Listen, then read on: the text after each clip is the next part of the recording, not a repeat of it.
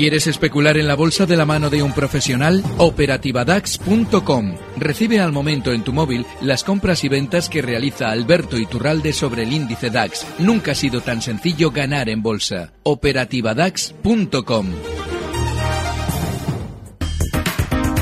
37 minutos sobre las 5 en punto de la tarde. Justo ahora comenzamos nuestro consultorio de bolsa en este programa en tiempo real. Saludamos esta tarde a Alberto Iturralde, responsable de díasdebolsa.com. Alberto, ¿qué tal? Muy buenas tardes. Muy buenas tardes, Rocío. Todo muy bien. Bueno, una jornada pues en la que hemos visto ha sido una jornada intensa. Hemos visto bastante susto en las bolsas europeas. Al final, en el tramo final de la jornada, parece que se ha encauzado un poco la, escena, aunque la plaza más castigada sigue siendo en el viejo continente nuestro IBEX 35, más allá, eh, por supuesto, del mal comportamiento de la bolsa portuguesa. Vamos, si le parece, con los datos definitivos de cierre y ahora nos valora la situación.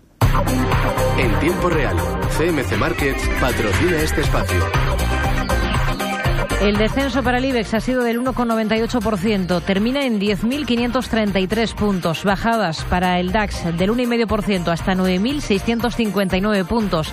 París termina el CAC 40 en 4.301 puntos, recorta un 1,34% y los descensos más moderados para Londres del 0,68% hasta 6.672 puntos.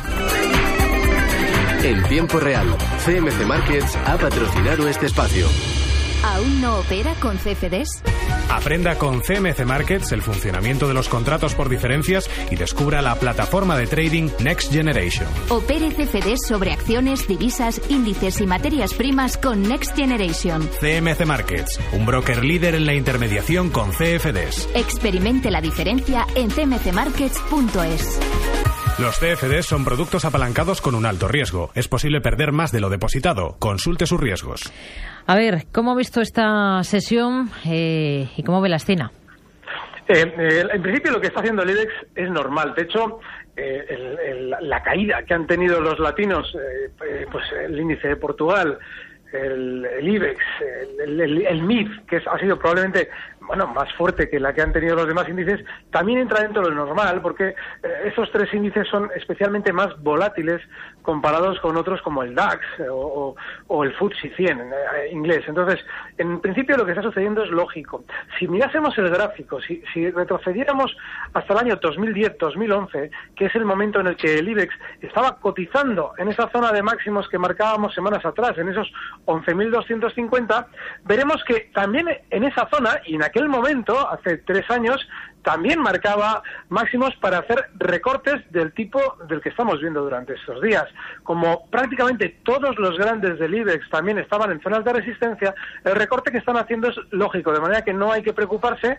Y bueno, este tipo de movimientos eh, seguramente tienden, el IBEX seguramente tenderá a ir frenando esas caídas durante las próximas sesiones eh, y irá propiciando un rebote vienen bien ese tipo de movimientos para intentar aprovechar los compradores en las zonas habituales de soporte. Por poner un ejemplo, el Santander tiene uno clarísimo en los 7,22. Hoy cierra en 7,43, con lo cual un 2-3% al Santander y al mercado en general no, no, no extrañaría ver caer. Lo importante es, en principio, entender que el movimiento que estamos viendo es, entra dentro de lo normal. Hmm. Ya que ha citado el Santander como ejemplo, tenemos un correo de un oyente de Juan que nos dice cómo ve posiciones cortas en BBVA y Santander.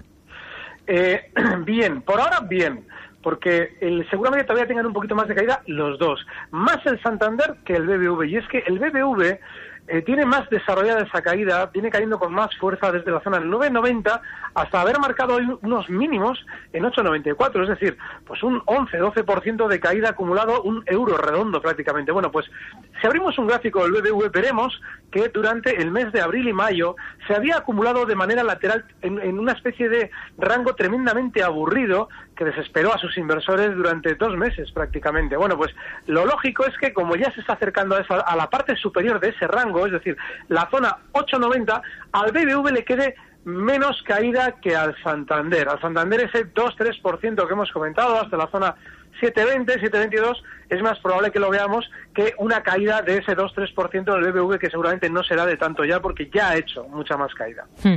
A ver, un WhatsApp que nos envía Javier nos dice, escuché que Alberto veía bien comprar Telefónica, he comprado hoy soportes y resistencias agresivos, ha comprado 12-20 nos dice. Sí, pero es muy importante, ah, eh, como estamos todos los jueves, es importante ir viendo un poquito en cada momento. Telefónica justo hoy ha marcado en los mínimos en la zona que hablábamos de compra. ¿Eso qué significa?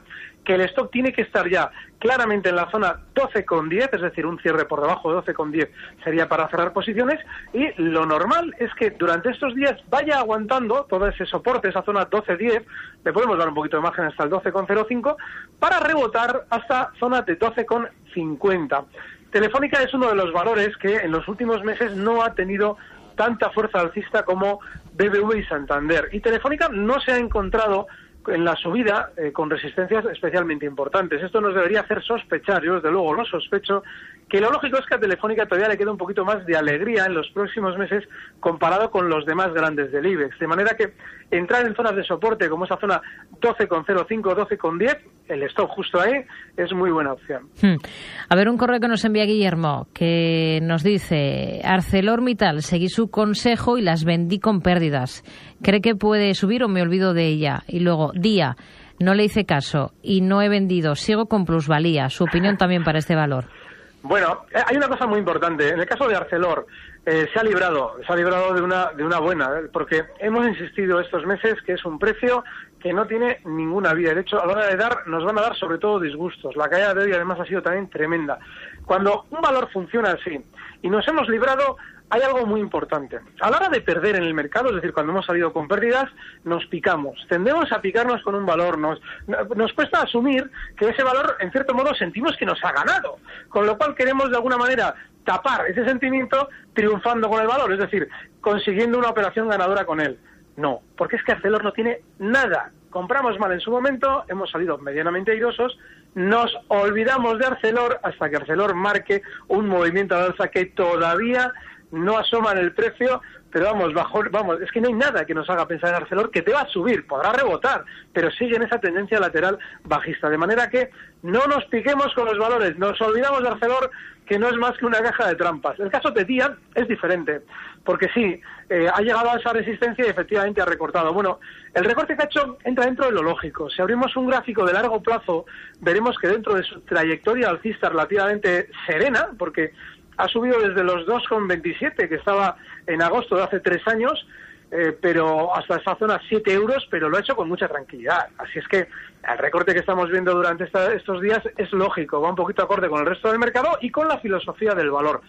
La zona buena para colocar un stop último a esa posición serían los 6,35. Si él abre un gráfico verá que toda esa zona hay, hay, un montón de apoyos. Eso significa que es soporte. Bueno, pues en los 6,35 podemos colocar un stop a la posición. Pero yo le sugeriría que en un valor con una tendencia alcista relativamente clara no lo seguiría tan al día. Es decir, que, que si tiene mucha carga en él, que libere parte de esa carga, pero que se deje esas acciones compradas hasta que finalmente rompa un soporte muy importante. Y en este caso habría que, habría que darle margen hasta la zona 5,80. Así es que, en principio, es también un poquito la estrategia que yo seguiría con día. Hmm.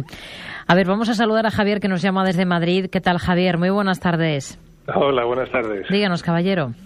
Sí, eh, quería preguntarles por una acción americana que es Intuitive Surgical, es ISRG. Sí. Eh, es una entrada especulativa. Hmm. Eh, ¿Ha entrado ya o es para entrar? Sí, bueno, ha entrado tres veces y he salido, sí. ¿Y quiere volver a entrar? Sí, porque está justo en zona de soporte ahora, creo. Pero bueno, es un poco que el, analista me comente, ¿no? Muy bien. Muchas gracias, Javier. Buenas tardes. Gracias, Si le parece, dejamos un minuto para que localice el gráfico de esta compañía, de Intuitive. Y... Sí, está ya, pero si necesitáis tiempo, lo comentamos luego. En nuestra agenda para mañana y regresamos enseguida.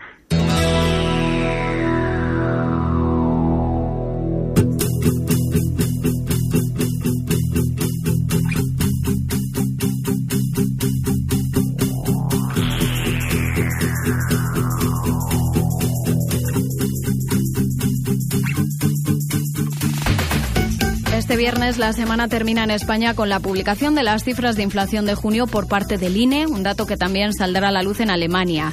Mientras en Francia se conocerá la balanza por cuenta corriente y en Suiza se publicarán los precios de importación y producción de junio. En Estados Unidos el Departamento del Tesoro dará a conocer la balanza presupuestaria del mes de junio. Ya en el ámbito empresarial, en nuestro país, ENCE pagará a sus accionistas un dividendo de 3 céntimos brutos por acción y fuera de nuestras fronteras presentarán sus cuentas trimestrales Wells Fargo, Fastenal e Infosys Technologies. Además, repartirán dividendo compañías como Abbott Laboratories, Pitney Bowes, AbbVie o United Technologies.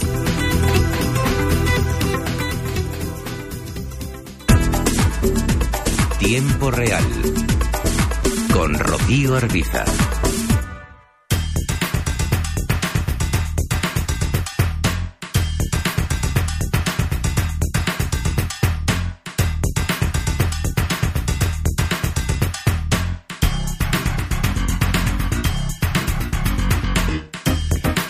5 y 47 minutos de la tarde retomamos nuestro consultorio de bolsa. Hoy estamos hablando con Alberto Iturralde, responsable de días de bolsa.com.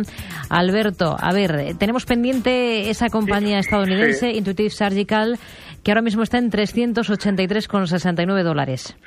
Sí, además es un valor, él, hacía una, una, especie de, bueno, lo acotaba como un valor, como una, una operativa muy especulativa y realmente que lo es, porque hay que valorar que este precio bueno, ha, llegado a realizar revalorizaciones del 12 15% por sesión para hacer la ida y vuelta, es decir, ganar una sesión ese porcentaje, retrocederlo al siguiente y sobre todo hacerlo durante muchos días consecutivos, de manera que la volatilidad es extrema en valores como este. Yo, en una situación así, con un precio que se mueve de esta manera tan nerviosa, lo que, si tuviera que especular, yo en principio no especularía, pero si tuviera que especular, esperaría una zona clara de soporte. Si él se fija, este precio en la zona 375,76, o sea, podemos redondear a 300,76 dólares. Bueno, pues en esa zona ahí ha frenado en varias ocasiones. De hecho, ha tendido a acumularse en el precio ahí. Bueno, pues ahí tiene, en cierto modo, más garantías de poder aprovechar un posible rebote, comprando justo en los 376.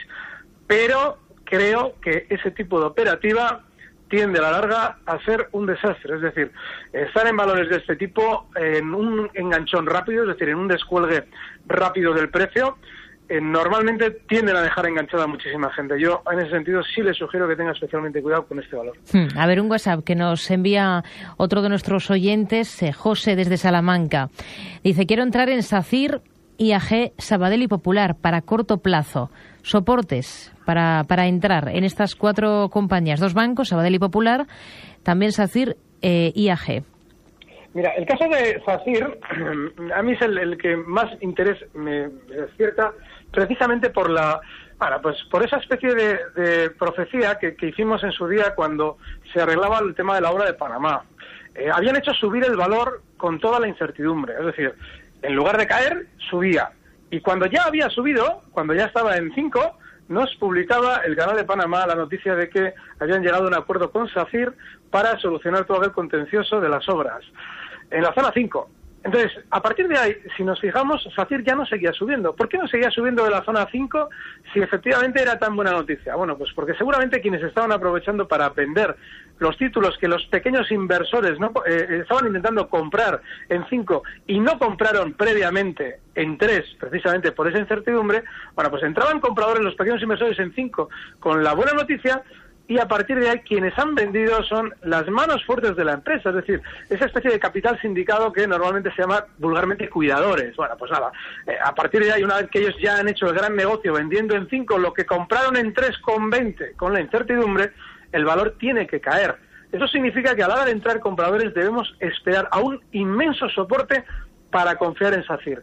Y ahora mismo un inmenso soporte está justo en la zona 3,80 cotizando SACIR en 4,31, le quedarían todavía 50 céntimos, que más o menos sería un 13% de caída más, para poder entrar en una zona en la que probablemente va a rebotar. Es un valor venenoso.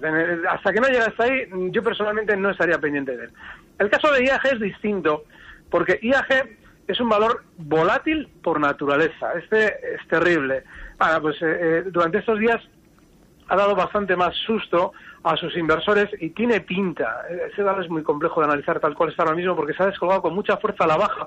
Y la siguiente zona de soporte importante está en los 3,84. Cotiza en 4,18 IAG. Así es que también habría que esperar un poquito, habría que tener un poquito más de, de paciencia a la hora de entrar y en esa zona 3,80 aproximadamente sí que podemos intentar una operación compradora con el stop justo ahí, en esos 3,80.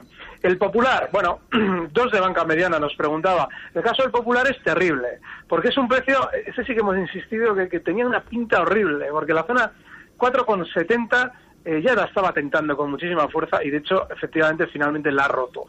Y lo lógico es que si él abriera un gráfico de la zona que en la que cotizaba el Popular durante los meses de septiembre a diciembre de este 2013 pasado, pues verá que ese movimiento lateral tiene como parte superior justo los 4,35. Bueno, pues seguramente SACIR va a descender más hasta esa zona 4,35, ahí tenderá a decelerar la caída, podemos entrar compradores con el stop en 4,25, pero solo para un rebote, porque es un valor que no tiene en el largo plazo absolutamente ningún interés. Hmm. Y el sábado Sí, sí, sí, Sabadell.